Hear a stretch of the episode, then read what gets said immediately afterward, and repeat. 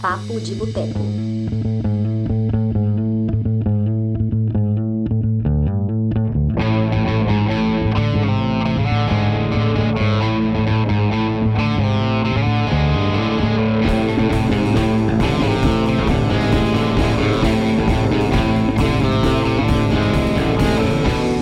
Olá, bom dia, boa tarde ou boa noite. Meu nome é Túlio Dias, sou escritor, cofundador do Cinema de Boteco e hoje, dia 24 de setembro do ano de 2020, um ano. Um ano. Hoje a gente vai falar sobre improviso, na edição de número 85 do Papo de Boteco, nosso podcast semanal, está disponível aqui no canal no YouTube e também lá no Spotify. É, se a internet estiver ruim, falhando para vocês, por favor me avisem que eu vou lá na net brigar com as pessoas, brigar na Claro, porque claro que é um absurdo quando uma merda dessa rola.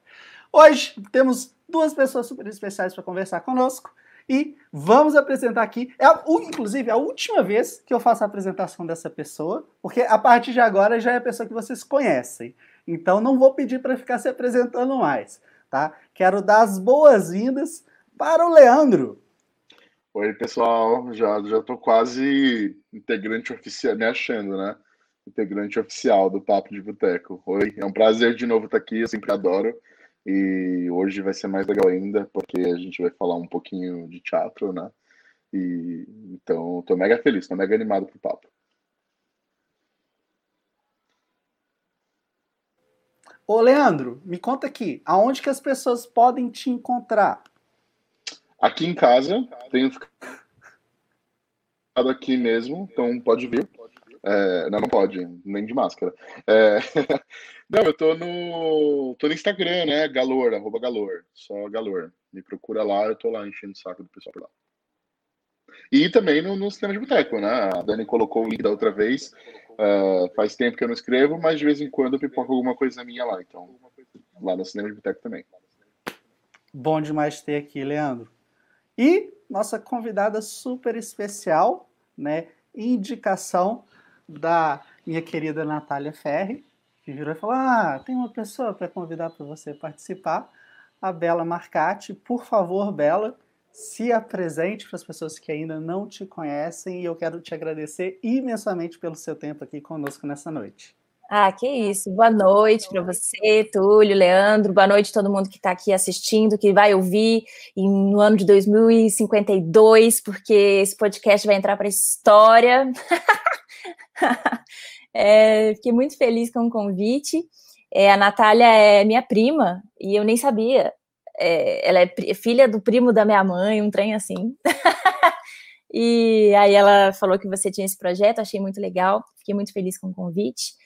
Para quem não me conhece ainda, eu sou de Belo Horizonte, é, mas moro em São Paulo há quase nove anos.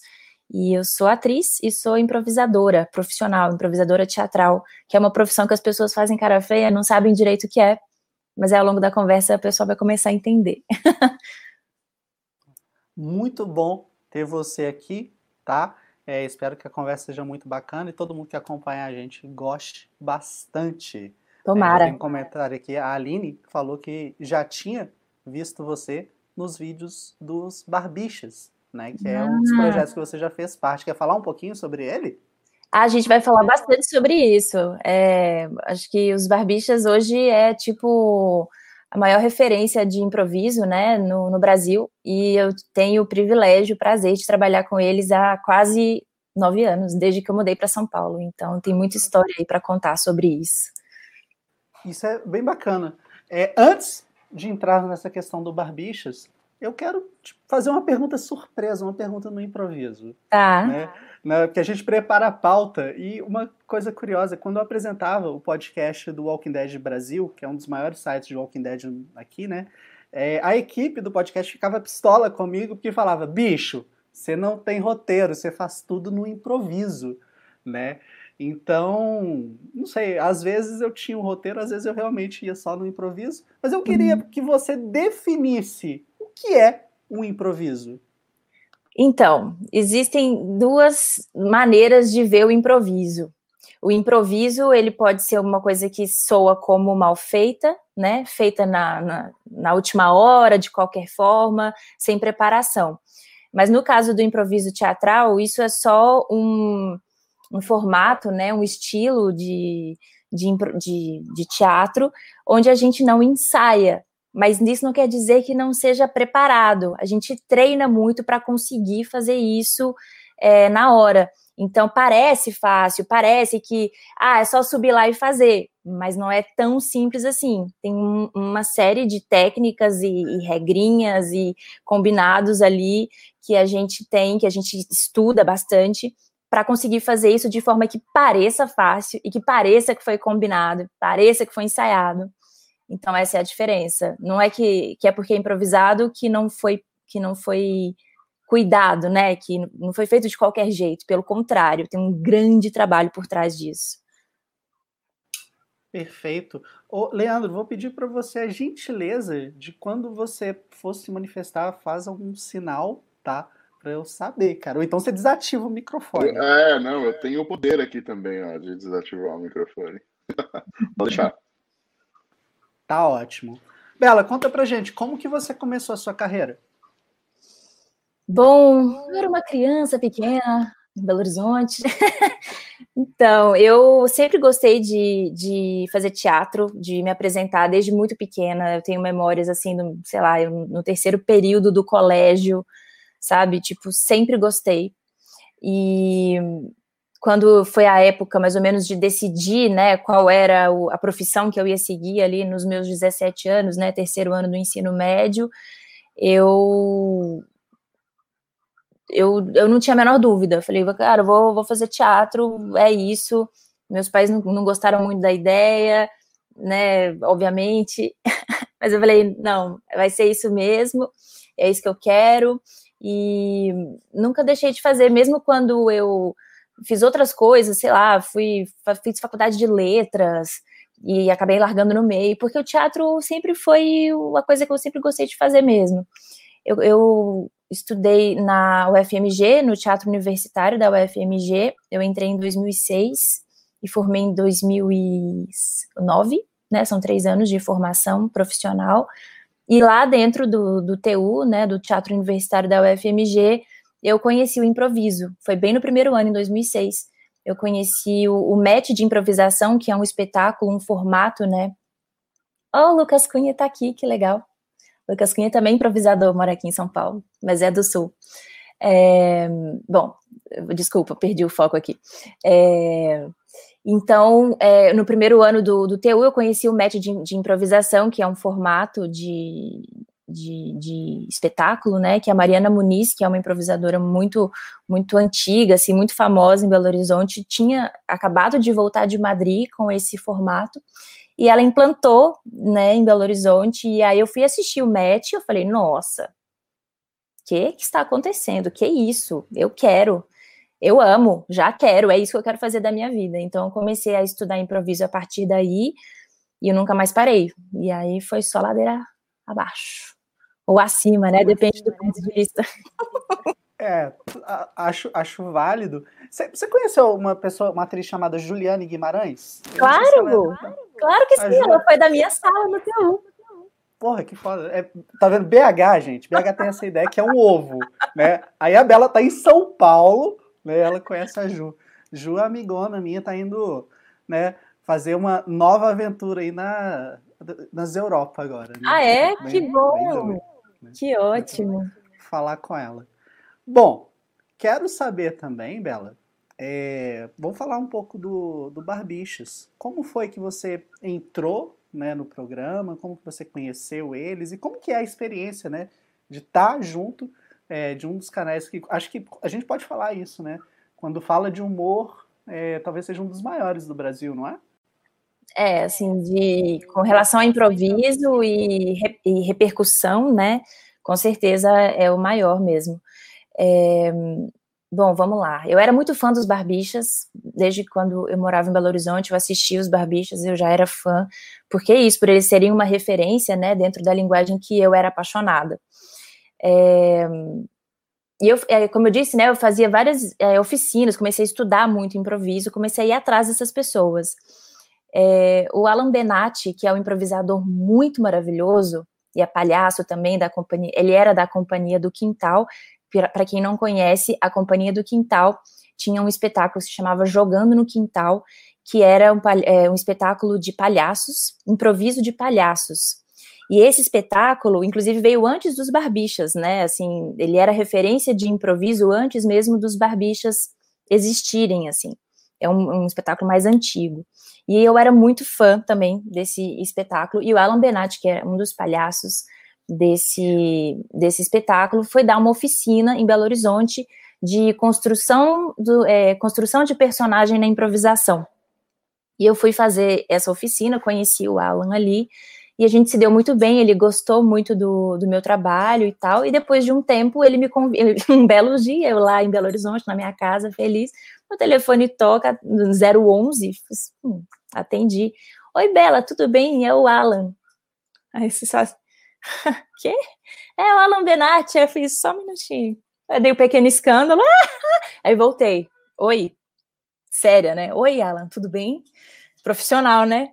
E aí ele falou: Bom, é o seguinte, estou te ligando porque estou montando um espetáculo de improviso aqui em São Paulo, um espetáculo de long form, que é um formato diferente, é um formato que não é de jogos, assim como os barbichas.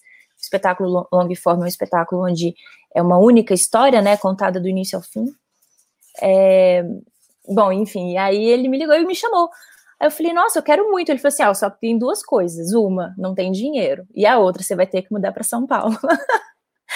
eu falei, tá bom, vamos nessa. Enfim, aí fui para fui, vim para São Paulo é, a partir desse convite. E aí, chegando aqui, o universo expandiu totalmente. Comecei a fazer curso com o Gustavo Miranda, comecei a fazer, enfim, né? Comecei a buscar todas as fontes que eu podia. E o Gustavo Miranda, na época, ele, ele ia ser o treinador dos barbichas. Então tem isso, né? Os, né, os barbichas parece que só porque eles fazem isso há muitos anos, eles não têm um treinador e não tem uma pessoa que puxa ali o, o, esse treinamento de improviso. Não, toda semana tem treinamento. Agora na pandemia não, mas na vida sempre, tem, sempre teve treinamento. Todo ano, uma vez por semana a gente está lá. E aí o Gustavo Miranda ia ser o treinador dos barbichas e eu estava fazendo um curso com o Gustavo de seis meses. E o Gustavo me viu ali e falou: Você quer, você quer entrar lá no, no treino? Vou te botar no treino para ver se os meninos gostam. Eu fiz, nossa, que lógico. Daí eu comecei a participar dos treinos, quase tive um treco, porque eu estava ali diante de todas as pessoas que eu era muito fã há muito tempo, e com medo de falar besteira, com medo de fazer errado, queria mostrar serviço, quanto mais eu queria mostrar, pior eu fazia. E depois de alguns treinos, algumas semanas, eles me convidaram para jogar.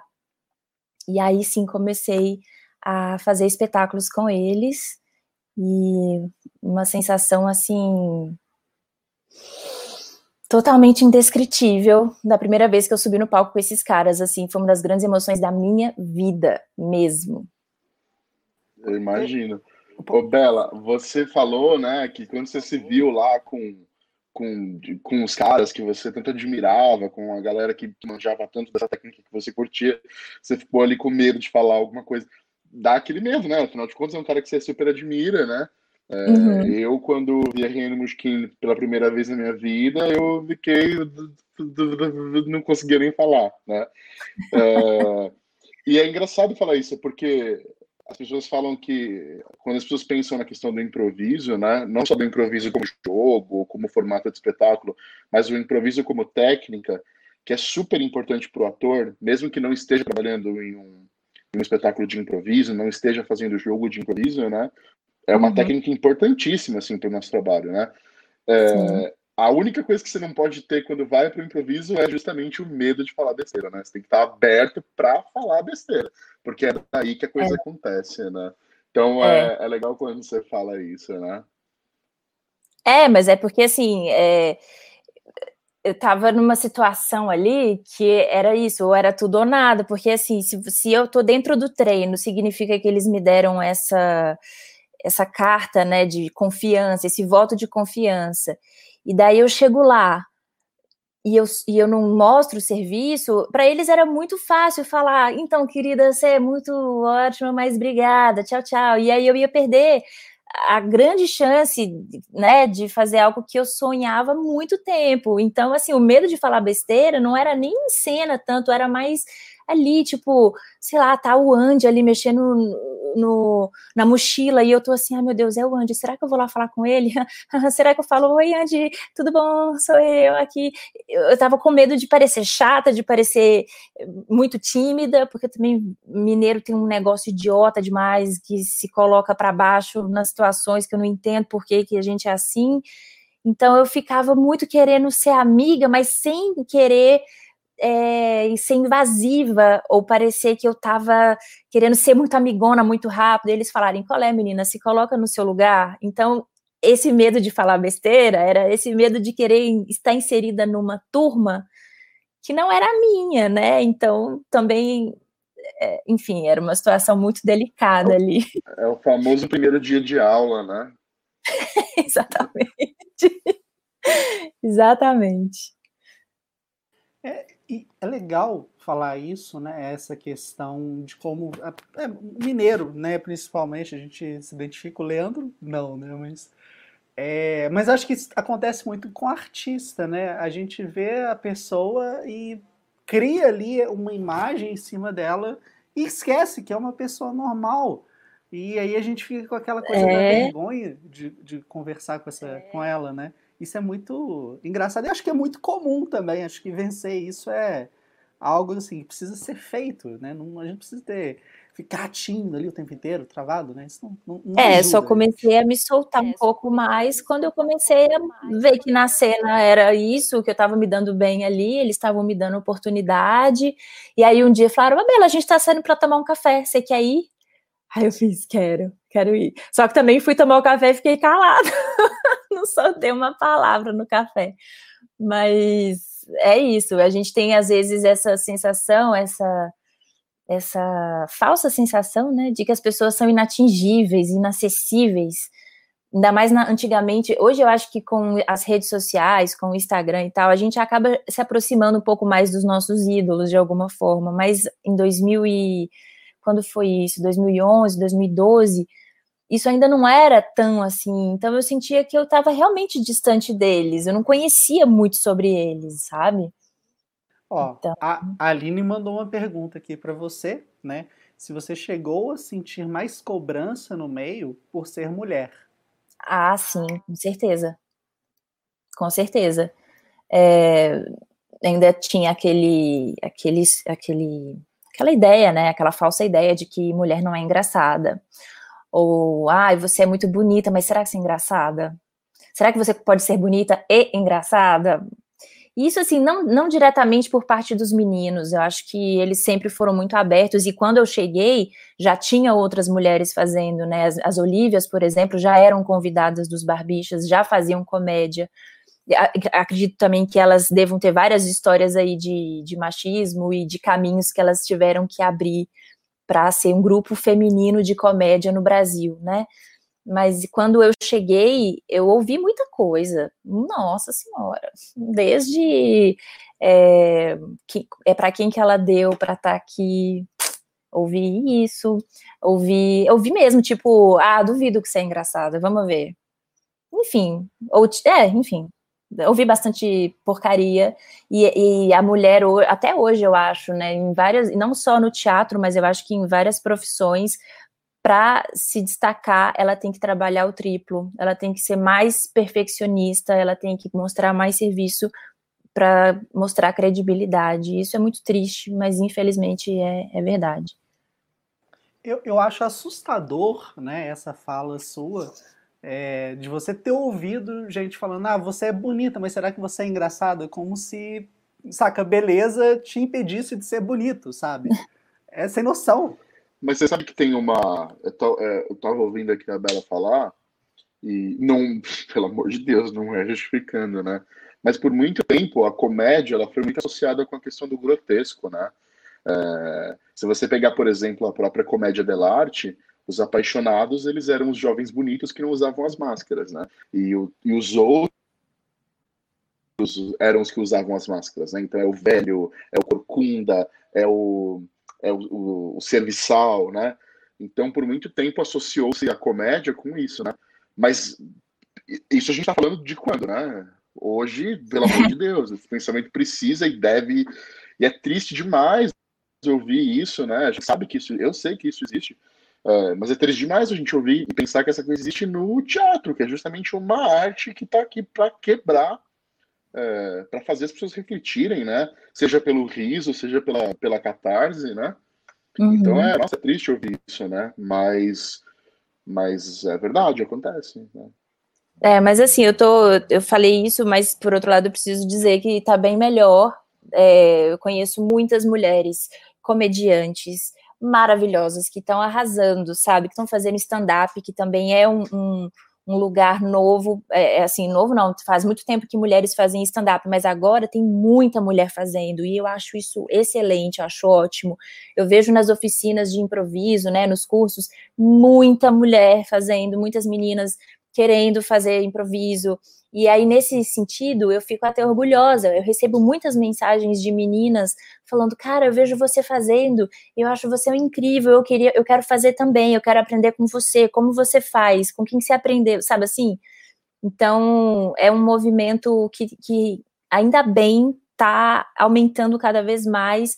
E os, e os, e os caras, né, os meninos, assim, no caso dos barbichas, e eu acho que todos, né, estão é, entendendo esse, essa importância, assim, esse, de, de abrir esse, esse espaço para as mulheres, deixar as mulheres fazerem, deixar as mulheres serem engraçadas e falarem o que elas quiserem, porque é lugar de mulher onde ela quiser mesmo. Exatamente. Legal você ter tocado no ponto do stand-up, porque tem aqui uma questão que é curiosa. Logo nas nossas primeiras conversas, você deixou claro para mim, eu não sou comediante, uhum. né? Então você se posiciona como improvisador e não como comediante. É, todo comediante é um pouco improvisador, mas nem todo improvisador é comediante. Como que é isso? é, eu acho que sim. Eu acho que todo comediante é um pouco improvisador, sim. Eu fiquei pensando muito nessa pergunta. É... No caso, eu fiquei pensando, por exemplo, o palhaço, né? Mesmo que ele tenha um número bem ensaiado, né, um número bem marcadinho ali, físico e tal, ele, o palhaço ele não faz nada se ele não tem o público, né? Ele vai triangular o tempo todo, ele vai comunicar. E o grande jogo do palhaço é lidar com o momento presente, lidar com o que acontece naquela hora. Isso para qualquer espetáculo de comédia, mesmo que você tenha uma, uma estrutura, né? Que você tenha um roteiro e tal, você tem que olhar para o público, você tem que entender o que o público está fazendo, se, se, o público está rindo ou não, né? Então eu acho que todo comediante tem um pouco de improvisador, sim. Agora, nem todo improvisador é comediante. Como eu disse lá no começo da, da entrevista, existe o formato long form, que é um formato que pode ser dramático, né? O, o, formato de jogos ele geralmente leva para comicidade, mas o formato long form ele pode, ele propõe é, form, é, interpretações dramáticas também. E tudo bem. E essa pessoa pode improvisar maravilhosamente bem, ter boas ideias, contar boas histórias, fazer excelentes personagens. E isso não tem nada a ver com comédia. Então, eu acho que nem todo improvisador precisa ser comediante. Se for, legal, mas se não for, tudo bem também. Leandro, você quer comentar isso? Alguma coisa? Não, eu super concordo com a Bela. Eu acho que é isso mesmo. É... Quando a gente fala de comediante, também a gente está falando do quê, né? A gente está falando só do cara que faz comédia, né? Porque o comediante, ele às vezes, comediante é sinônimo de ator, né? Então, e eu acho que sim, uma das, uma das características da comédia, que é, é uma coisa super complexa, seja lá em, se, se é uma questão de improviso ou se é uma comédia fechada, né? É, ela é super complexa, mas sem dúvida a improvisação ela ela está muito presente, né, na comédia. Mas é aquilo, existem existem aí linguagens que, que, que não necessariamente são comédia que vão se pautar na improvisação. Tem a questão do happening, né, que não é bem é, é uma coisa meio ela fica é, ela come um pouco de cada lugar, assim, você tem os happenings, né? Você tem nomes importantes, tipo Tadeu Cantor, assim, e a coisa, eles tinham uma, uma, um molde ali, né, e eles iam seguindo, eles iam jogando, eles iam Uh, o, o canto, que era o diretor, no caso, estava às vezes até em cena ajustando as coisas, né? E não, não, necessariamente era um espetáculo cômico, né? Era um espetáculo de comédia. Então, então sim, acho que a, a, a Bela uh, falou exatamente o que eu penso assim também. É exatamente isso daí. Isso é bom. Vamos lá, tem mais perguntas aqui, Bela. Uhum. A criatividade é um dom ou você acha que não? Como que é isso para você? Cara, eu acho que a criatividade é um dom que todo mundo tem. que não tem uma pessoa que tenha mais que a outra, não. A criatividade ela é totalmente treinável. Tem gente que tem a criatividade mais desenvolvida e tem gente que tem menos, mas é isso é a sociedade que vai botando as pessoas na caixinha, sabe? Todo mundo nasce muito criativo. As crianças, elas são extremamente espontâneas e criativas. Mas ao longo da vida, a escola, a criação vai dizendo isso não, aqui não, isso não pode. E aí ela vai tudo, tudo, fechando o pensamento na caixinha e ela se torna menos criativa. Então, depende muito dos estímulos que ela vai ter ao longo da vida, depende muito da profissão que ela quer exercer, depende de milhares de fatores, mas a criatividade todo mundo tem e todo mundo pode treinar. O Wellington Nogueira, que é o um dos funda é o fundador né, dos Doutores da Alegria, que é o, que, o cara que traz para o Brasil esse trabalho que já tinha sido feito, estava sendo feito em outros lugares, ele fala uma coisa no documentário que fizeram que para mim é muito, muito marcante. Né? Ele fala assim, todo grupinho, desde sempre, desde o, se você voltar lá nos Homens das Cavernas, todo grupinho tem sempre um cara que é o, o palhaço da turma, que é o maluco beleza daquele grupo, né? E, e acho que é isso mesmo. Assim, a criatividade é, é, um dom que todo mundo tem. Não sei nem se é um dom, né? É uma coisa que se, se você trabalhar, exercitar, praticar, ela tá ali, né? Eu tenho uma sobrinha pequena, eu vejo ela brincando e eu, e eu fico pensando, eu falo, cara, quando foi que eu esqueci de fazer isso a ponto de precisar fazer uma faculdade para relembrar, porque o teatro é justamente isso que ela tá fazendo aqui com a boneca dela. É. Exato. Eu falei, cara, em que momento da minha vida eu esqueci isso que eu precisei ir para a faculdade para aprender isso de novo, né? É, então acho que é isso, é, é isso que a Bela falou, a gente vai encontrando caminhos, né, e fazendo conexões e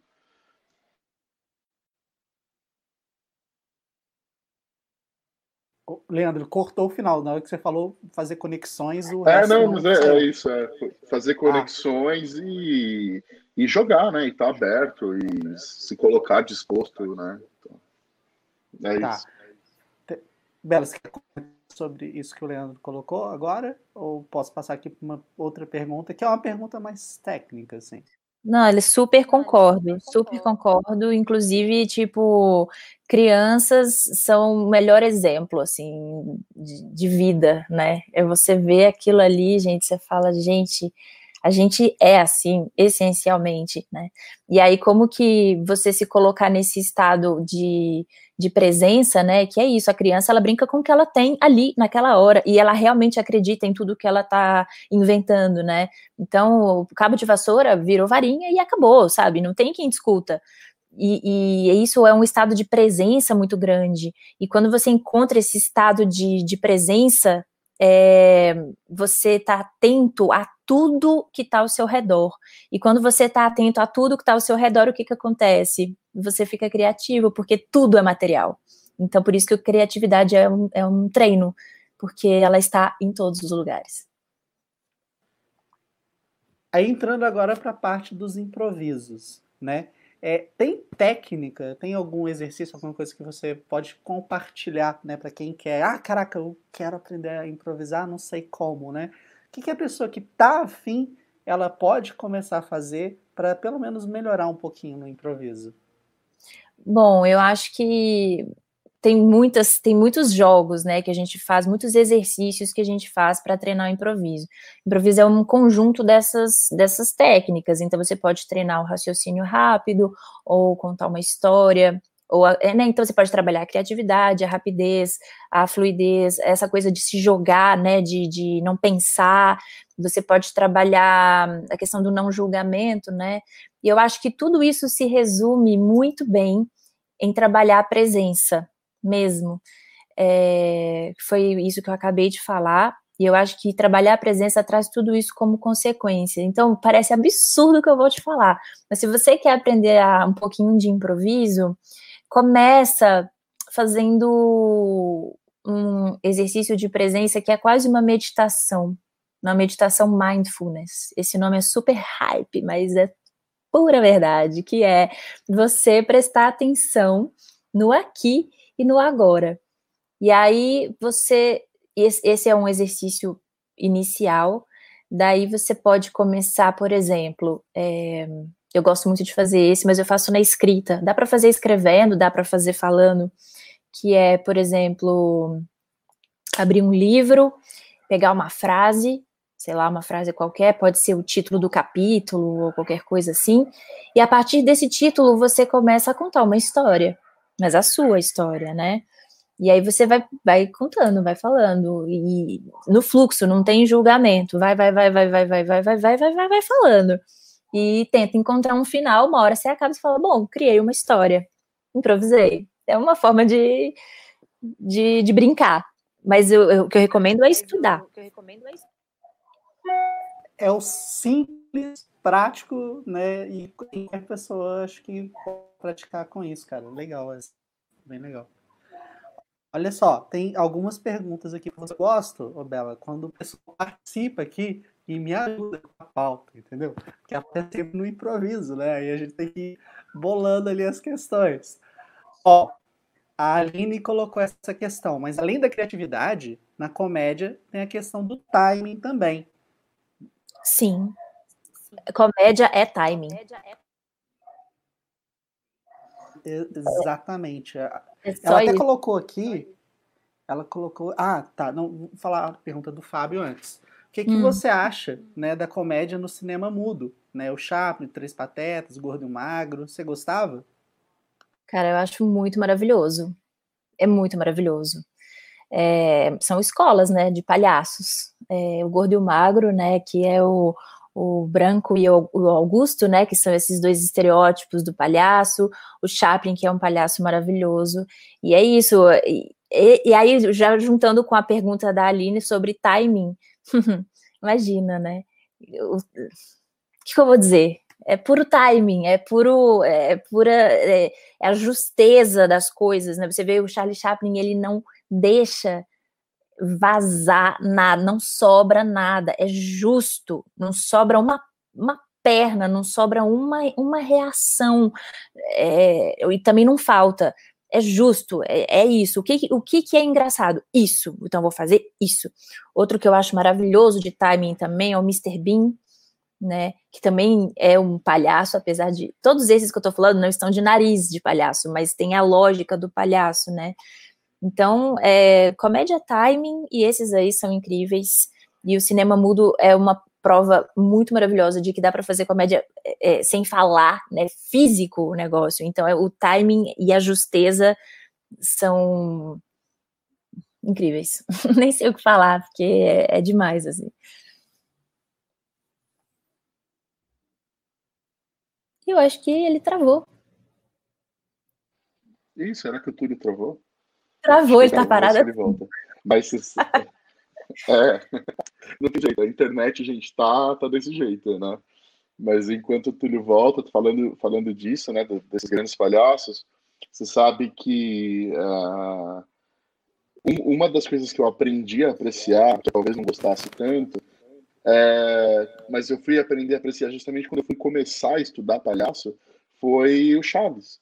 Né? O Chaves ele é também é, um desse, dessas figuras que é o palhaço. Ele não usa, ele não tá ali com a máscara, né? Que é o, o nariz, é a máscara do palhaço, mas ele opera nessa lógica também, né?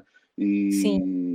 E, e entender depois de começar a estudar o palhaço é, essa coisa do físico, né? E do timing, né? Coisa que a gente a gente até a gente vê um Chaves diferentes porque a gente, a gente vê dublado, né? E aí tem uhum. também a questão do, como isso é, tem que se colocar, né? Mas, mas sim, esses caras são justamente isso, né?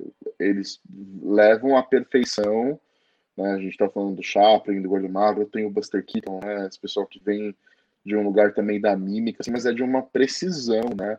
E a Bela estava falando da, da questão do, dos exercícios, né, do estar presente e tal, e eu, me, eu lembro muito da questão da escuta, né, que é uma coisa que fica muito ativa também quando você quer é, trabalhar improviso, principalmente jogando, né? E aí, quando eu falo jogando, eu não estou falando só dos jogos de improviso, mas estou falando da cena mesmo, porque a cena nada mais é que um jogo, né? Então, essa questão do tempo se dá nesse lugar também, né? De como, como é essa interação. Eu acho, eu, eu acho genial. Eu morro de medo. É, eu confesso que na minha vida aí de, de de ator, assim, fugir muito dessa coisa do improviso. Eu fui estudar palhaço justamente para perder um pouco esse trauma, né, que eu tinha da questão do, do improviso, da, da disponibilidade, assim. É, mas eu acho lindo demais, eu acho genial, assim. Acho que é, é uma das essências do teatro, né, se você for parar para pensar. Túlio está de volta. É, é Túlio caiu, voltou e a gente continuou falando aqui, ó. É, não, valeu, gente, porque a internet não tá legal, não tá legal, né? Então, às vezes acontece, a gente toma essas quedas aí, mas a gente volta, é só alguns machucados no joelho, assim, tá valendo. E tem uma outra questão aqui, que é saber da Bela qual o maior risco, né, que o improvisador corre enquanto tá ali realizando as suas performances. Cara, improvisar já é um risco, né? Assim como o Leandro acabou de falar, improvisar já é um grande risco. E até quando as coisas parecem dar muito errado, na verdade, tudo isso é um presente, né? Para o improvisador não tem erro, tudo é presente. É, quando a gente erra em cena, é, isso vai gerar alguma outra coisa que vai ser melhor e a gente vai transformar isso num acerto. Então, eu acho que o maior risco, nossa, nem sei o que dizer, assim, eu acho que o maior risco do improvisador é talvez é, se desconectar do presente. É, ele tá ali no meio da cena e de repente ele vai lembrar, tipo, putz, tem um boleto para pagar. Já saiu, já foi. Perdeu a, o timing, perdeu a resposta, perdeu a história, viajou. Eu acho que viajar é o maior risco do improvisador em cena porque daí vai tirar esse, é como se viesse uma mão invisível gigantesca assim e puxasse essa pessoa para fora da cena, para fora do teatro, para fora do mundo. E depois quando você quer voltar, depois que você viaja, né, para voltar você fala: "Oi, que ai, perdi. O que que aconteceu? O que aconteceu na cena? O que que ele falou?" Hum, já era. Eu acho que o grande risco é sair, a cabeça viajar. Já aconteceu muito isso de você ter esse momento de caraca, perdi a concentração e voltar depois? E se sim, é o que te ajuda, né, a retomar ali a linha do que, que você estava fazendo e pensando e voltar ali por cima mesmo? ah, com certeza já deve ter acontecido, né? Porque, imagina, eu não sou a perfeição, né, em cena também. Com certeza já aconteceu, eu já fiz cena, é, já, já fiz espetáculo com pedra no rim, já fiz espetáculo com cólica, então já tive vários momentos de eu estar ali em cena e falar, hum, meu Deus, agora vou, ai, vamos lá, sabe assim, então já tive momentos de desconexão, ou de ver um ex-namorado meu na plateia, e falar, ô, oh, bacana, né, que bom, vamos lá, dei aquela saída aqui, volta, vamos lá, é, então assim, sou humana, já aconteceu, mas eu acho que a melhor maneira é não se julgar por isso, é, então a gente trabalha muito isso também no improviso, que é, mano, Perdeu, beleza, perdeu, mas agora volta. É, e prestar atenção, voltar.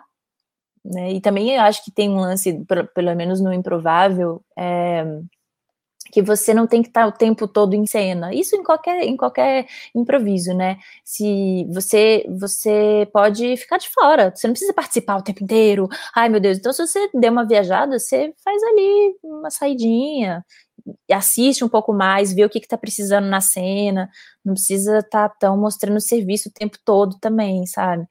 Os meninos também, Barbichas, várias vezes já fizeram cena muito gripados, muito doentes, com febre. E aí, aí, a gente fala, ó, fica mais na sua, deixa que a gente segura. E aí ele fica ali mais quietinho e os outros compensam. Então, tá tudo certo.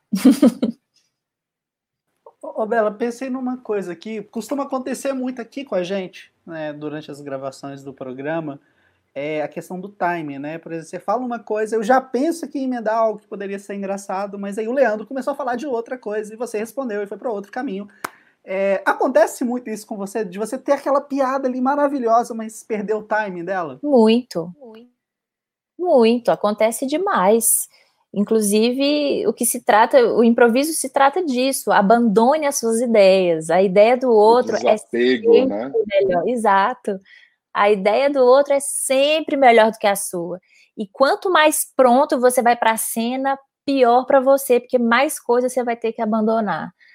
Esse é mais um. Mais, vou falar de novo, parece que eu estou repetindo igual uma vitrola velha, mas é.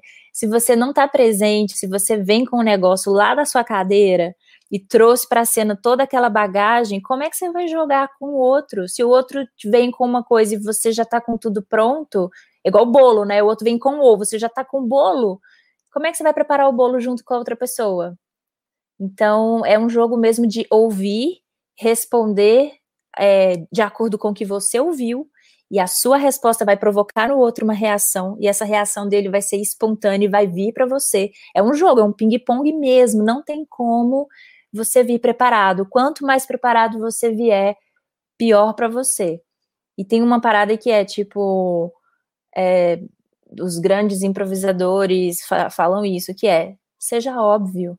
Você não precisa trazer nada brilhante, nada do outro mundo. Seja óbvio, porque é da obviedade do nada, nada, nada, vem algo que brilha e a plateia se sente muito agraciada e a gente consegue contar uma boa história. Leandro, você tinha levantado a mão, você queria comentar alguma coisa? Não, Não o senhor estava só arrumando cabelo. Tá. É... Não, mas ok. É isso, é. É, ó, na, na, coisa aqui, nossa, né, tem alguém que eu desconfio que seja meu sobrinho usando o perfil da minha irmã, né, e mandando umas mensagens bizarras, né. Bacana isso. Depois a gente descobre isso aqui. Oi, Ângela, passo para você no dia. Cara, tem... é tipo aquelas leituras do Google, assim, você joga a palavra, né? Mas enfim, Lucas Martins mandou uma pergunta para você, Bela. Quanto a rotina de ensaios influencia na improvisação? Cara, então, como eu disse que a criatividade é um treino, o improviso também é um treino, né? Tudo que a gente faz é porque a gente está treinando. É, então, quanto mais a gente está exercitando o nosso cérebro para agir dessa forma, para responder rápido, para a criatividade né, bem ativa mesmo, de observar as coisas e ter história e trazer o nosso repertório particular para a cena. Isso tudo é treinamento. Quanto mais a gente, quanto mais tempo a gente fica sem isso, mais difícil é da engrenagem voltar. É como se a gente enferrujasse. Igual a academia mesmo, músculo, que você fica ali malhando, você fica três meses sem malhar, vai começar tudo a amolecer. É exatamente a mesma, a mesma ideia. É, tanto é que quando, por exemplo, é, a gente fica de férias, agora depois da pandemia eu não quero nem ver quando voltar, porque tá todo mundo assim, né, com a cabeça em outra coisa, seis meses, sete meses, sei lá quando que a gente vai voltar daqui um ano, a gente vai estar tá tudo retardado, eu não sei nem o que, que vai dar quando voltar, porque a cabeça fica destreinada, né. É, vocês estão fazendo alguma coisa é, 100% online? Como é que tá? Não, não, não. Nesse momento, é cada um por si, Deus por todos, Deus abençoa. Não. É foda demais essa parada. A Aline falou aqui, e essa questão da Aline está muito dentro da minha próxima pergunta, para falar, você comentar para gente a relação entre a improvisação e o roteiro né? E aí complementando isso, para saber se você tem dificuldade para seguir o script, né? Já estão acostumados aí a improvisar. É, assim, eu minha formação principal e inicial antes de ser improvisadora, eu sou formada como atriz. Então eu tenho muita noção do que que do que do que causa é, eu meter o louco e só improvisar, né? Não dá tem que ter inteligência cênica. Então você tem que saber seguir um script de qualquer forma. Às vezes é um pouquinho mais difícil, por exemplo, eu antes eu tinha muito mais facilidade de decorar um texto. Agora eu sofro um pouquinho mais, mas eu decoro.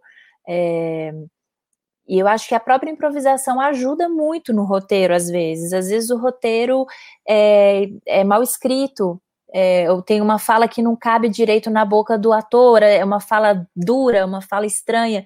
E aí você, com o seu dom de improvisar, você consegue trazer isso de um jeito mais leve, ou falar alguma fala melhor. Isso tudo, claro, de acordo né, com a direção, ou enfim, né, depende do que for mas eu acho que o improviso pode ajudar muito a melhorar um roteiro, mas é claro, tendo muita consciência do trabalho que você está fazendo, seu papel ali, o seu personagem, a situação da cena, né? Tudo muito organizado, tem que ter muita consciência para saber, dentro desse universo, onde eu posso improvisar. O que, que eu posso fazer para melhorar isso aqui? E não é tipo, ah, eu não vou decorar, eu vou fazer do meu jeito. De jeito nenhum. Isso é totalmente antiprofissional. Tem atores que fazem, né? Vai saber. Mas eu, particularmente, não acho, não acho legal. Acho um desrespeito com o roteirista ou com a obra em si, que foi escrita ali, sabe? Leandro, quer falar alguma questão? Não, eu acho que é exatamente isso. É... Eu, eu gosto de pensar também que aqui no cinema isso sempre vai funcionar. Eu não tenho muita experiência, aliás, eu não tenho nenhuma experiência em atuação em cinema, né? a, a parte que me compete ao cinema é o que eu gosto de ver assistir mesmo. Mas eu acho que tem uma diferença ali também. Uh, o teatro, na sua essência, ele acontece também na sala de ensaio. E aí, ali na sala de ensaio, talvez haja a segurança para improvisar, porque você está montando, você está julgando, está experimentando. Né? Uh, mas eu não sei como isso se dá. Acho, acho que, inclusive, nem se dá de um só jeito, deve se dar de diversas formas diferentes para o cinema, né? Mas eu, eu tô com a Bela, assim, eu acho que o improviso, ele é, e até eu tinha pensado aqui numa, numa pergunta que eu vou fazer para Bela, é, mas é isso, é, eu sempre considerei o improviso, vendo a minha formação como ator mais tradicional, é, a, eu vejo a improvisação como uma ferramenta, né? Uma ferramenta que, assim, a grosso modo, vai te tirar de algumas roubadas, né? De alguns problemas que estão uh, que podem e por isso vão acontecer num, num espetáculo ao vivo, né? Mas uhum. que, que é uma ferramenta tão legal que depois virou espetáculo, né? Então você tem grandes espetáculos que são montados, né, tanto os espetáculos de jogo quanto os espetáculos que são os long forms que, que né, não são exatamente jogo, mas que está se improvisando. Mas eu vejo primeiro como uma ferramenta, assim, principalmente quando eu estou desenvolvendo meu trabalho como ator de um espetáculo, enfim que tá fechado, né? Então eu vou com a Bela, assim, acho que acho que o que ela falou é, é, muito verdadeiro, assim, é muito importante pensar isso, né, e refletir sobre isso também. Ô, Leandro, se quiser, você já pode mandar a, a questão. Você tinha é, tá, não, é que a questão é justamente esse, a gente vê, e, e acho que assim, não é nem mais recente, né, já faz um tempo que a gente tem isso, mas a gente vê, e principalmente aqui em São Paulo, teve uma época, acho que até ainda estava rolando um pouco, que é essa febre do espetáculo de improvisação. Né? Eu vou lá para ver um espetáculo de improvisação. E aí você vai lá para ver jogos. Né? O que é super bacana. Os meninos do quintal, né? o, o jogando no quintal. Meu Deus do céu, aquilo ali é maravilhoso. Assim, exige uma técnica, um domínio, um, uma prática, né? o exercício do que é super interessante. Mas que, num começo, eu, eu falava, Ei, mas por que, que esses caras estão levando isso para cena? Isso aí não é cena. Isso aí é exercício, isso aí é, é, a arte secreta do ator da sala de ensaio, né? Como é que vocês estão revelando esse treino assim? Como é que vocês estão entregando o ouro, né? É... E hoje, imagina, uma bobagem, né? Super legal, tem espaço para todo tipo, tem. É... E é muito bom, porque o espetáculo de improviso, assim como o stand-up, trouxe muita gente para o teatro, formou muito público, né? Então é muito legal pensar nisso, muito bacana. Mas como é que você vê essa relação assim do, do da sala de ensaio, do processo, né? O improviso no processo e o improviso em cena. Uh, eu não sei nem o que eu estou perguntando. Não é, acho que não é assim, você acha legal, você não acha que não é isso, né? Mas é assim, sei lá, o que você pensa disso, assim? Cara, eu, é, eu entendo um pouco esse, entre aspas, preconceito que o teatro. É, vou falar o teatro de texto, né? Sei lá, o teatro. Como é que eu vou dizer? É, tradicional, né? Vamos chamar assim. é, tem é, com relação chamar de tradicional, vai. É, tradicional, é, com relação ao improviso, né? Do tipo, a maioria, enfim, não, não todos, mas grande parte das pessoas que fazem improviso não são formados em, em artes cênicas, né? E, e, e, a gente. Bom, e aí é isso, é pegar, isso você falou, pegar os, os jogos que a galera usa em, em sala de ensaio e trazer para cena. Eu nem sei se é tão assim. Eu é, vou falar da minha experiência mesmo. Eu nunca vi um, um treinamento de impro pegar os exercícios que a gente faz e trazer para a cena. A gente usa como ferramenta. Você tinha falado isso no começo, né? Que o improviso é uma ferramenta para descobrir coisas. Tem gente que usa o improviso como ferramenta para fazer cena, no caso dos teatros tradicionais, e a gente usa o improviso como ferramenta para criar jogos, ou cenas, ou qualquer coisa. É, ou espetáculos, né? Ou espetáculos, exato. Eu acho que a ferramenta ela tá aí para ser usada mesmo, entendeu? É fazer jogos, é criar exercícios, e é isso, são exercícios que trabalham criação de personagem, que trabalham situações, que trabalham histórias, que trabalham criatividade, que trabalham um monte de coisa que você pode usar para montar um espetáculo, para fazer um filme, para montar uma cena, ou você pode usar no seu trabalho de arquitetura, você pode usar lá na sua empresa que você trabalha no RH, você pode usar para preparar os seus vendedores. Então, assim, é uma ferramenta brilhante e ela não tem limite. Usa do jeito que você quiser, a hora que você quiser e está todo mundo tá a serviço, entendeu? Inclusive, uma das grandes coisas que o improviso fala é esteja a serviço do outro, da história, do público.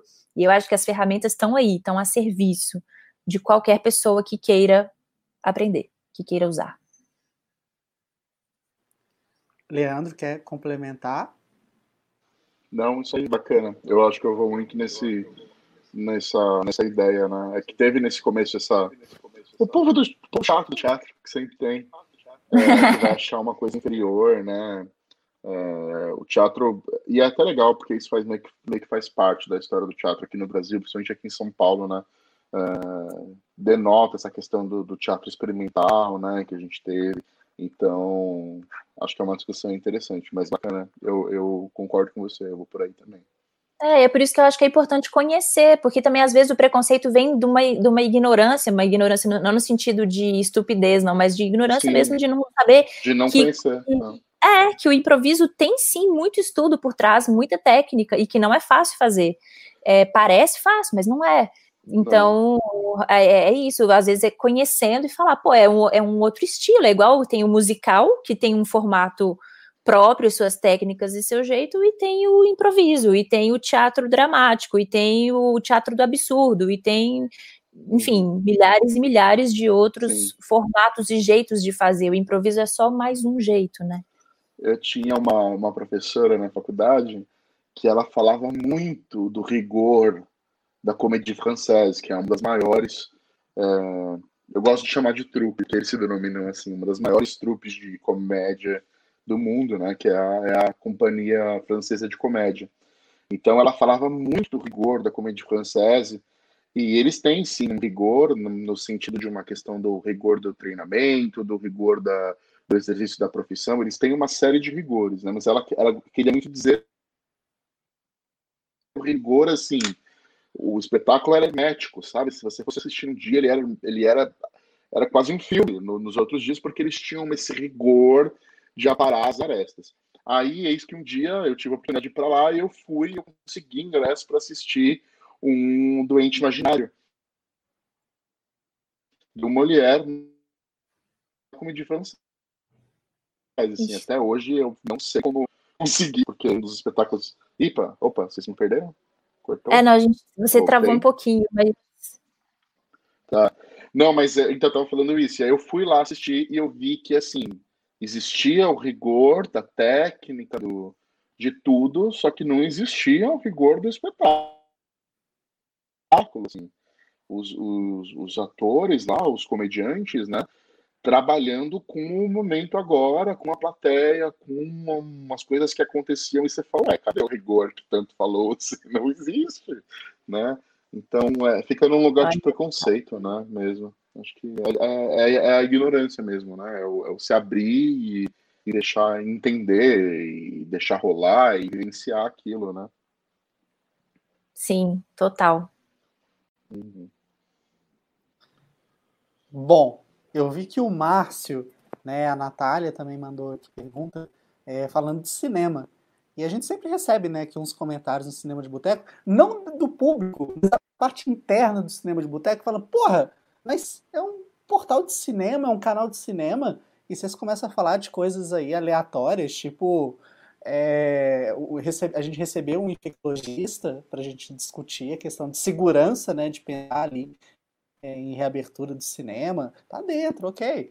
Mas a gente gosta de fazer uns temas diferentes. Hoje, tá muito dentro, mas é diferente. E isso é muito legal. Mas a gente não pode ignorar 100% o cinema. E eu uhum. quero saber da Bela agora sobre momentos né, de grandes improvisações no cinema. A Aline citou, por exemplo, o Blade Runner, quando o Rutger Hauer fala né, das lágrimas como a chuva no final do Blade Runner, do Ridley Scott. E a gente tem exemplos recentes, o Django Livre, quando o Leonardo DiCaprio tá lá discursando, louco, pirado, ele quebra né, um vidro, ele corta a mão e ele acaba pegando o rosto da atriz e passando o sangue dele na cara dela. É tudo de verdade. Ele disse que todo mundo viu aquilo e ficou assim: meu Deus, que porra é essa que tá acontecendo? é, o Poderoso Chefão tem a questão do gatinho. O Lobo de Wall Street, do Martin Scorsese, a participação do Matthew McConaughey, quando ele começa a cantar, foi super aleatório, aparentemente não estava combinado. E são inúmeros outros exemplos em que isso acontece. E eu queria saber de você, Bela, e também do Leandro, quais são os momentos de improvisação que vocês ficaram sabendo depois que foi improvisado e ficou puta merda do caralho isso? Bom, eu sou uma pessoa assim, eu assisto muito filme, assisto muitos filmes, mas eu não sou a pessoa que fica pesquisando sobre os filmes depois. Inclusive, sou péssima para nomes de filmes e péssima para nomes de atores. Enfim, eu sei dessa história do, por exemplo, do, do Lobo de Wall Street, que esse, essa música que ele canta, ele é, era o aquecimento vocal dele. E aí ele estava fazendo antes da cena e Leonardo DiCaprio falou: "Isso é muito bom. Isso é muito bom". Aí avisou o diretor, tipo, a gente vai fazer. E aí é um exemplo maravilhoso daquilo que eu falei, né? Você improvisa dentro daquele universo, né? Dentro daquela esfera ali que, do que pode. Eu assisti um filme é, esses dias antes de ontem, um filme que para mim foi assim, nossa, o melhor filme que eu assisti na quarentena, chama Blue Jay. Não sei se vocês já assistiram. É um filme assim, eu não vou saber o nome de ator, infelizmente, eu sou uma porcaria para isso. Mas é o filme que é o, é o tempo inteiro o casal é o, é o cara e a mulher. E aí tem uma cena, eu não sei se é improvisado ou não, eu espero que sim, porque foi muito maravilhoso, que eles estão comendo e eles estão fazendo uma brincadeira, e aí tem uma hora que ela não aguenta, e ela fala assim, pum, aí ela cospe a comida e a comida voa e vai na cara dele um pedaço de ovo, assim. Aí ela e eles começam a rir e rir, e aí ela fala: "Desculpa, desculpa, eu deixei cair ovo na sua barba". E eles riem tanto. E eu e meu namorado, a gente assistindo, a gente começou a rir de um jeito, parecia que a gente estava vendo a cena acontecer assim na nossa frente. E aí depois a gente comentou, falou, cara, com certeza isso foi improvisado, porque não tem ou ela fez muito bem, que também pode acontecer, mas eu tenho, quando eu fiquei pensando nisso de cenas improvisadas, eu tenho essa na cabeça, porque eu acho que foi. E todas as cenas de, de, de crianças também, cara, eu fico impressionada. Tem umas crianças que fazem que eu falo, não é possível. Tem um filme que se chama é, mil, é, Verão 1994 esse filme eu não, também não sei como foi feito, eu não pesquisei, não mesmo. Mas ele tem, umas meninas muito incríveis. E eu fiquei me perguntando como será que o diretor gravou isso? Eu acho que ele deixou a câmera ligada ali num cantinho e falou com as meninas: brinquem. E ficou ali, ó, quietinho gravando. E as meninas brincando de um jeito eu falei, não tem como isso ser roteirizado, não tem como isso ter sido ensaiado. É, essas meninas estão vivendo isso, não tem como. Então, acho que eu tenho essas duas dicas que eu nem sei se são improvisadas, só fica para o pessoal pesquisar. é, é, esse do, do verão, se eu não me engano, ele está disponível na Netflix. O Blue Jay, eu olhei aqui, eu não conheço, mas parece que é um filme de 2016 com é... o Mark Duplass e a Sarah Paulson. Será que Isso, é, o filme ele é recente e eu assisti, acho que foi na Netflix também. Vou, Talvez vou, a Amazon. Vou procurar. Vou procurar. É, esses dias, esse Mark Duplass, ele tá num filme chamado Creepy. É um filme de terror é bem daqueles malucos, assim, que você assiste fica pensando, mano, que porra é essa que eu assisti, sabe? Ah, eu é... adorei os creeps todos. Não, eu acho doido também, gostei pra caramba. Leandro, antes de você falar, só vou pedir pro pessoal, quem tiver mais pergunta, mande, tá? Porque agora realmente a pauta acabou. Leandro, e aí?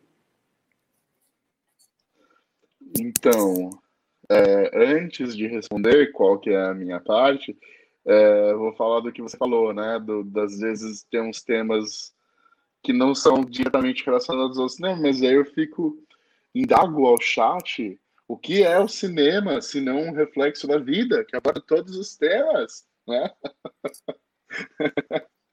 Enfim, mas sobre a minha. Te aplaudo de pé, Leandro. Te aplaudo de pé, meu velho. É, todas as discussões estão aí. A gente vai no cinema para ver discussões, né? É, mas eu, como a Bela, eu amo assistir filme, mas eu não sou nerd do filme. Eu não sou é, geek de filme de pesquisar. Então, realmente, eu não sei, né? Eu sei, por exemplo, a do Blade Runner, porque todo mundo fala disso, né, das lágrimas. É, eu participando aqui de alguns outros papos de boteco já levantou-se essa questão, não sei que raios, que a gente estava falando de outra coisa e, e, eu já ouvi disso, né? A gente escuta mesmo essa, essa coisa do, dos atores improvisando em set, mas eu não sou um cara que conhece isso, não. Devo ter visto vários, mas obviamente que eu não, não sei, porque não fica escancarado, né? Que é uma improvisação. Mas, defendendo o que eu falei também, que o que é o cinema, se não né, uma potencialização da vida, eu quero contar a minha questão de improviso no teatro.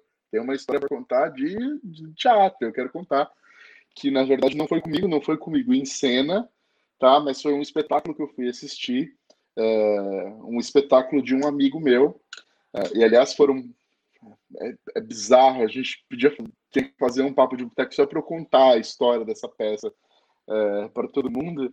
Mas era um espetáculo chamado 66 Minutos em Damascus, que era um espetáculo em inglês, então era uma galera de Londres que levantou, com todos os atores sírios, acho que o diretor era sírio também, e eles vieram para o Brasil para apresentar numa, numa mostra de teatro internacional do TUSP, que é o o Teatro da Universidade de São Paulo. E são várias coincidências, porque eu tinha um amigo, tenho um amigo que era desse elenco, que eu conheci quando eu fui lá para Londres, fiz amizade com ele, e quando eles vieram para cá, para o TUSP, eu não trabalhava ainda no TUSP, porque depois eu fui trabalhar lá, eu não trabalhava lá, mas o, um dos diretores de pauta lá do TUSP foi um professor meu e era muito amigo meu. Então foram várias coincidências. E esse espetáculo era um espetáculo totalmente interativo, assim, eles eram acho que uns 10, 12 atores, e eram só cinco espectadores por sessão, então eram só cinco pessoas assistindo, porque era, era um teatro imersivo, né? Então a gente a gente era ali na história, é, a gente a gente contratava um cara para a história era assim, a gente chegava, a gente ficava num lobby de um hotel e a gente contratava esse cara para levar a gente para passear uh, de van para Damascus, que era a capital da Síria, né? Que estava na época e está ainda enfrentando milhões de problemas é, de guerra civil e problemas políticos e enfim. E aí indo para essa van a gente era sequestrado por esses atores e a gente terminava em bunker, uh, onde eles torturavam os presos políticos. Então a gente estava lá, eles encapuzavam a gente, era uma loucura e de repente a gente estava ali as, as cinco, seis pessoas que estavam assistindo o espetáculo estavam de fileira na frente de um general um bunker e o general explicava para gente. Ele falava: olha, é o seguinte, vocês estão aqui, vocês estão presos porque é, algum de vocês tirou uma foto da gente fazendo uma operação secreta e vazou essa foto para o New York Times e a gente está aqui porque a gente quer saber qual de vocês que tirou essa foto. E a gente só vai sair daqui quando a gente descobrir quem de vocês que tirou essa foto e a gente vai conversar com essa pessoa. E nisso, assim, já tinha passado uns 15 minutos da gente dentro de uma van que estava circulando a cidade com a gente encapuzado. Então, estava todo mundo muito imerso. E na época, uh, eu namorava com, com um rapaz que tinha que foi assistir comigo, né? Sabia do que estava rolando. E ele era fotógrafo. E aí eles começaram. Você, qual que é seu nome? O que, que você faz? Num inglês com um sotaque sírio. E a gente se explicando, não, meu nome é Leandro, eu sou ator, eu não, né, não, não sei o que aconteceu. E você, ah, meu nome é fulano, eu sou atriz. E todo mundo que estava ali era ator, atriz, porque é meio que a galera do teatro que vai assistir esse tipo de coisa, né? E aí chegaram no, no meu namorado, qual que é seu nome? Ah, é Alexandre, e sua profissão? Ah, eu sou fotógrafo. Aí, ou seja, era justo todo mundo ator. Ele era fotógrafo, ele se revela fotógrafo para os caras que estavam procurando um fotógrafo, né? e aí, depois do espetáculo, passado o choque, que é um espetáculo que me deixou transtornado, a gente saiu para jantar com, com esse meu amigo, né? Ele levou alguns atores da, da, da peça. Ele falou: ah, a galera não, não conhece aqui, né? Tá todo mundo indo pro hotel. Se importa se eles forem a gente? falei: não, vamos vamos todo mundo. E aí eles falando, eles falaram, cara, você fudeu com a nossa vida, porque assim, a peça ia acabar ali, sabe? 10 minutos de peça acabou, porque a gente achou o fotógrafo.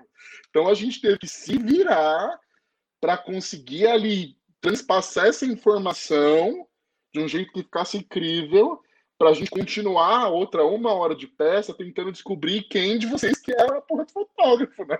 Você fudeu com a peça e eles tiveram que improvisar pra. Eu nem lembro, eu tava tão chocado, e eu, meu Deus, vão matar ele, vão bater nele. Tava tão chocado que eu nem lembro que eles, como eles resolveram. Mas eles tiveram que improvisar para sair dessa, né?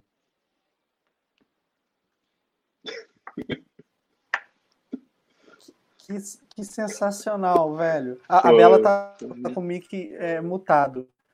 Sensacional. Não, eu não tenho o que falar, tô chocada. Esse, esse tipo de é, ação aqui no Brasil é comum ou não? Vocês sabem? Então, o TUS fez. você travou um pouco, não Você perguntou se esse tipo de ação. É... Não, beleza, é isso, exatamente isso. Você tem esse tipo de peça, ação aqui no Brasil. Então, Túlio, a cada dois anos a, a, o TUSP fazia essa Bienal eles pararam agora, por, esse ano era ano de Bienal, eles pararam por conta da pandemia, não sei como é que está a situação lá, que eu não trabalho mais lá, mas eles traziam esses espetáculos de fora. E esse foi um espetáculo extremamente interativo, né? De vez em quando aparece alguma coisa assim. Tem um grupo de teatro aqui em São Paulo, o Teatro da Vertigem, né? Eles, eles propõem uns espaços diferentes, né? Uh... Então, de vez em quando aparece alguma coisa assim, mas não é regra, né? Então, mas às vezes aparece. Esse espetáculo, por exemplo, foi uma coisa que, assim, uma experiência única, assim, que eu tive e eu lembro até hoje muito bem, assim, porque foi genial. Mas de vez em quando acontece, tem algumas coisas diferentes, assim, assim. Tem um espetáculo em, em Belo Horizonte mesmo, já faz muitos anos, com a companhia Luna Luneira, que não é tão, não era tão interativa assim como essa que o Leandro falou, mas eu lembro que foi a minha primeira experiência assim de interatividade que eu achei muito legal, que logo no começo, na entrada do teatro, o espetáculo chamava é, Não Desperdice Sua Única Vida. Que você, quando, quando você chegava no teatro, eles davam para cada pessoa uma bolinha de uma cor diferente. Então não importa se você tá com uma amiga e a bolinha dela é verde, a sua é vermelha, vocês não vão assistir o mesmo espetáculo. E aí eles aí chegavam os atores e falavam: quem tá com a bolinha vermelha vem comigo, quem tá com a bolinha verde vem comigo. E aí cada cada grupo, né, ia com um ator diferente. E essa peça começava com um monólogo desses atores, cada um assistia um, e depois todo mundo se juntava e assistia a continuação né, juntavam todos esses atores. E aí o que era muito legal dessa peça, que eu lembro dela assim com muito carinho, assim, muito muito muito legal, que tinha momentos que um ator soltava alguma coisa e só um grupo ria. Só um grupo fazia ah, e o resto ficava, não entendi, não entendi. É porque tinha a ver com o que ele tinha falado no monólogo. Então era uma loucura, porque você queria voltar e pegar a bolinha de outra cor para você entender aquela piada. Então teve gente que foi assistir seis vezes, sei lá quantos atores tinham, seis, sete. Aí você tinha que assistir a peça sete vezes para entender todo, todo o texto, sabe? Eu achei genial, assim, muito legal essa peça. Muito legal. Eu Pô, gosto muito. Tem um espetáculo que há muitos anos é muito famoso lá em Nova York, que é o Sleep No More, que é nesse esquema mesmo. Quando você chega, você ganha uma carta de baralho, então você vai ser separado dos seus amigos, você coloca uma máscara, acho que até tem, ela tá guardada em algum lugar aqui, porque você vai estar tá assistindo do palco com a... Na verdade não é muito teatro, é mais uma coisa performática, dança, mas é isso, quando você falou das bolinhas, eu lembrei na hora do Sleep No More, porque era isso, eu fui separado dos meus amigos, a gente se encontrou depois, né, e a gente tava com medo, então a gente ficou andando junto, porque era uma coisa meio aterrorizante, é, mas é super legal, depois quem tiver curiosidade, dá uma procurada aí no YouTube, Sleep No More, vai encontrar um monte de material bacana a respeito disso. Foda. Gente, acho que basicamente né, encerramos aqui a nossa discussão, mas eu quero entrar aqui nas, nos, nas conclusões, né, nos finalmente, começando pelo Leandro. Valeu demais sua participação aqui mais uma vez. É, vai voltar aí muito em breve. A gente tem que voltar pro Clube do Filme, né? Quero te ver analisando um filme aí comigo junto, tá? Mas muito bom ter você Legal, aqui, Leandro, como sempre. É sempre um prazer, sempre aceito com o maior carinho os convites do Túlio, porque acho que é um papo descontraído, do jeito que eu gosto. E então é super legal. E foi um prazer conhecer a Bela também. Uh, espero que acabando aí a pandemia a gente consiga se ver bastante nos palcos. Estou muito, muito ansioso para ver aí o, né? seu trabalho. e para voltar para o Padue, pelo amor de Deus. Eu quero ver o seu trabalho também. Eu quero, quero encher minha cara de pancake e sentir refletor na cara. Vocês não sabem a falta que isso faz. Nossa, muita saudade do teatro, meu Deus do céu. É, assim, eu, eu, aquela coisa, né? A gente só pode imaginar como é para vocês que atuam, né, com o teatro, o quanto esse momento é caótico, né? Isso é foda mesmo. A gente fala tanto, né? Ah, porra, eu amo cinema, porra, não sei quando eu vou poder ir no cinema. E aí a gente está falando de uma obra que a gente está ali consumindo, né? Óbvio, tem as pessoas que fazem cinema também estão ali, estão na merda. Mas a galera do teatro, bicho, é foda, cara. Que tenso. Tenso é. demais. Nossa senhora. E assim, o cinema também, né, perdeu muito. Meu namorado é ator também. Até falei, né, dele para você, Túlio. Sim. Eles acabaram de estrear um filme no meio da pandemia. E esse filme era para ser estreado da maneira mais linda possível, nas telas gigantescas em todo o Brasil e foi lançado online, então é outra pira, não teve coletiva de imprensa, não teve sessão de fotos, não teve nada. Então foi muito frustrante para eles, né? Lançar um filme no meio da pandemia e mudou tudo que eles tinham pensado. É, ô, Bela, inclusive, se quiser fazer um merchan para falar do filme e depois vamos combinar em off para realmente contar com a participação dele, tá? Sim, claro, ele vai adorar. Esse filme está muito lindo, gente. Se chama Música para Morrer de Amor. É um filme que é derivado de uma peça que foi feita há 10 anos atrás, que tinha o nome Música para Cortar os Pulsos. E eles, enfim, trabalhando juntos 10 anos, muito amigos, uma história super bonita, fizeram um filme é um triângulo amoroso, assim, um filme super delicado, super sensível, muito lindo, que está disponível em alguns streamings já. Então tem no, acho que Vivo Play, Oi Play, é, acho que vai entrar na Telecine daqui a pouco. Enfim, eu acho que daí ele vai saber dizer melhor. Mas tem um Instagram, arroba música para morrer de amor. E aí quem quiser já entender um pouquinho do universo do filme pode acessar lá. E queria fazer meu jabá também, se eu puder, né? Porque eu não vou ficar aqui vendendo o trabalho do boy, eu não vou vender o meu. Claro, não, é, essa parte é fundamental, né? Mas só um segundo antes, é só confere, é arroba música pra morrer de amor. Isso, isso, isso. mesmo, tá certo. Tá. E é Bela, isso mesmo, quero... Túlio. Quando o Bela Túlio falou para mim dessa, do filme, que era, inclusive, de uma peça, e eu falei, ah, o, é, música, pra cortar, música triste para cortar os pulsos? Aí ele, não, acho que não é esse o nome. Eu falei, ah, então não sei. é, é isso, então, foi uma... Ah, é, porque peça... há 10 anos atrás, esse, esse título, Música para Cortar os Pulsos, era romântico. Hoje, Sim. ele é um pouco é. gatilho. Então, é. para o filme ter uma pegada um pouco mais up, aí eles mudaram para música para morrer de amor. Mas o espetáculo é, é, maravilhoso, me marcou de um jeito assim absurdo. Eu tenho certeza que o filme deve ser lindo também. Tô doido pra assistir. Não, assim, modéstia à parte, gente, meu namorado é o protagonista, o Vitor Mendes, ele arrasa. E vai ter transmissão online dessa peça. Então, também, quem quiser seguir lá, Música para Morrer de Amor, seguir meu namorado Vitor V. Mendes, é, para saber tudo. Vai ter oficina também, maravilhoso. Ah, gente, eu devia ganhar para fazer propaganda dele, viu?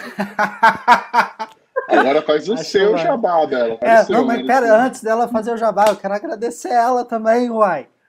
Então, Bela, muito obrigado, tá, por ter dedicado aqui uma hora, 15 minutos, né, para conversar com a gente, conversar aqui com o Cinema de Boteco e acrescentar tanto né, pra gente. Espero que você tenha gostado da conversa, porque esse esquema de fazer entrevista, né, e falar, cara, tá aqui, tem uma pessoa super legal fazendo o trabalho dela, vamos lá, vamos conhecer o trabalho, né?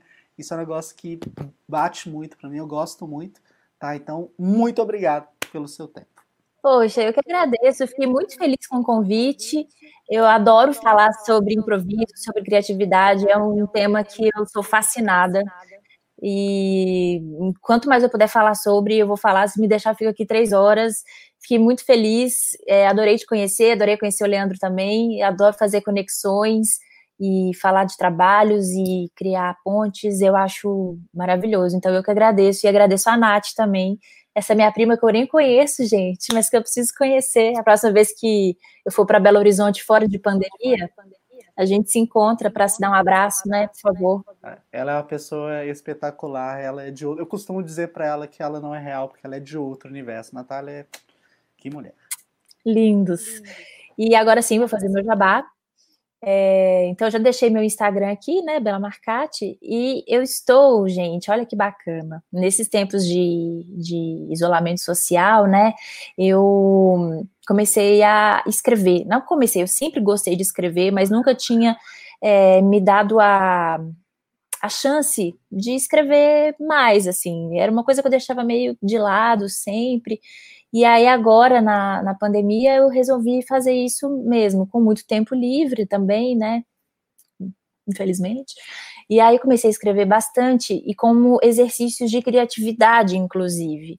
É, todos os dias, escrever três páginas, é, comecei a provocar, é, pedir para as pessoas me provocarem, ah, me deem temas, que, que você quer, que texto você quer ler, sobre o quê, que personagem você quer ver numa história, enfim, e comecei a desenvolver alguns textos. Convidei um amigo meu, Tiago Botana, que é um ilustrador maravilhoso, para desenhar os meus textos. E falei, me dá uns desenhos aí para eu escrever uns textos a partir disso. Então, a gente começou a fazer uns exercícios de criatividade um com o outro. E agora a gente resolveu publicar essa brincadeira. Então a gente lançou um, a gente está lançando um zine, que é um livrinho, né, uma revista é, de, de, publicação independente, então a gente não tem nenhum patrocínio, nada. A gente está fazendo muito no amor, na raça mesmo. Então, vou pedir para vocês seguirem também o Instagram desse, desse projeto, se chama planta.zine. Coloca aí para mim, Túlio, por favor, para o pessoal ver. E a gente, isso, obrigada. E a gente está com uma campanha no Catarse, né? Então a pessoa vai lá, tem várias recompensas, então você pode pegar o Zine impresso, tem marca-página, adesivo, cartão postal, tem pôster do Tiago, ilustrador maravilhoso, tem. Você pode ganhar um texto exclusivo meu, um desenho exclusivo do Tiago, do jeito que você quiser, você vai encomendar. E você pode fazer um workshop de criatividade comigo e com ele. Então, à medida que você tem muitos dinheiros, quanto mais você vai investindo, mais prêmios você ganha! Então é isso, eu fiz o meu jabá. Aê! Porra, do cara, já coloquei para seguir. Aqui. Poxa, muito obrigada. Obrigada pelo espaço, pela oportunidade, porque, olha, é um trampo, viu, gente? O pessoal não quer saber de ler, não. Viu, gente? O pessoal não quer saber de ler, não. Pois é, cara. Porra, legal demais essa aqui. É, tipo, a gente viu, né, surgindo agora na, na quarentena, várias pessoas com questão de contar histórias pelo Instagram. Esse também é um negócio que eu achei super bacana. Eu esqueci o nome do cara. Ele tem um projeto que é enclausurada. Puta, velho, não vou lembrar, mas ele fala sobre uma família. Tem assim, a, a família, né, durante a pandemia, e tem os empregados dessa família, e como é o conflito de classe. Então, é, essa coisa das historinhas é muito legal. Eu esqueci o nome, ah, eu sei lembrar. que você tá falando. Aparece bastante no meu feed. Não vou lembrar eu também, esqueci, mas é uns negócios cara. que cada tirinha é um, é um tiro no estômago. É um assim, tiro, fala, Caralho, cara. velho. É muito bom. É, mu mas é o... muito legal. Bacana. Tô, tô muito curioso para ver esse trabalho do Fantasini. Acho que bacana, hein? A ilustração ah, e o texto, então... as coisas conversam. Adoro. Legal. É, e assim, na própria Zine a gente vai contar um pouquinho desses processos criativos. Então, quem tiver curiosidade com isso vai ser legal. E a gente está super feliz e orgulhoso e arriscando mesmo, porque é novo para todo mundo, né? Para mim, para ele, publicar uma coisa que tem a nossa cara, que é do nosso jeito, que não tem chefe, né? Então a gente está bem feliz e orgulhoso. Então vou ficar feliz se vocês forem lá prestigiar. A liberdade, né, cara? A liberdade criativa, eu acho isso. É, exato. Bom, gente, então é isso, tá bom? Sigam, né? o perfil da Bela, o perfil que tá aqui no arroba dela, sigam o planta.zine também, tá? Epa, ela tá mostrando, ó, tá aí, aqui. e sigam também o planta.zine, acompanhem o Leandro, né, também, e cola aí no Cinema de Boteco, porque tem várias transmissões aí, quase sempre, não todo dia. Ano passado, Bela, eu fiz 401 transmissões ao vivo. Então, Nossa então, assim, eu, eu, fiz o projeto 365 filmes em um ano, só que eu decidi fazer 401 filmes em um ano, né? Nossa então foi, Senhora! Foi tenso, né? Foi tenso. É isso aí, trabalha que é bom. Né? Gente, Valeu, gente. muito obrigado tchau, tchau. mesmo. Boa noite para todo mundo, boa semana. E é isso. Boa noite, tchau, obrigada, gente. Tchau, Você ouviu Papo de Boteco.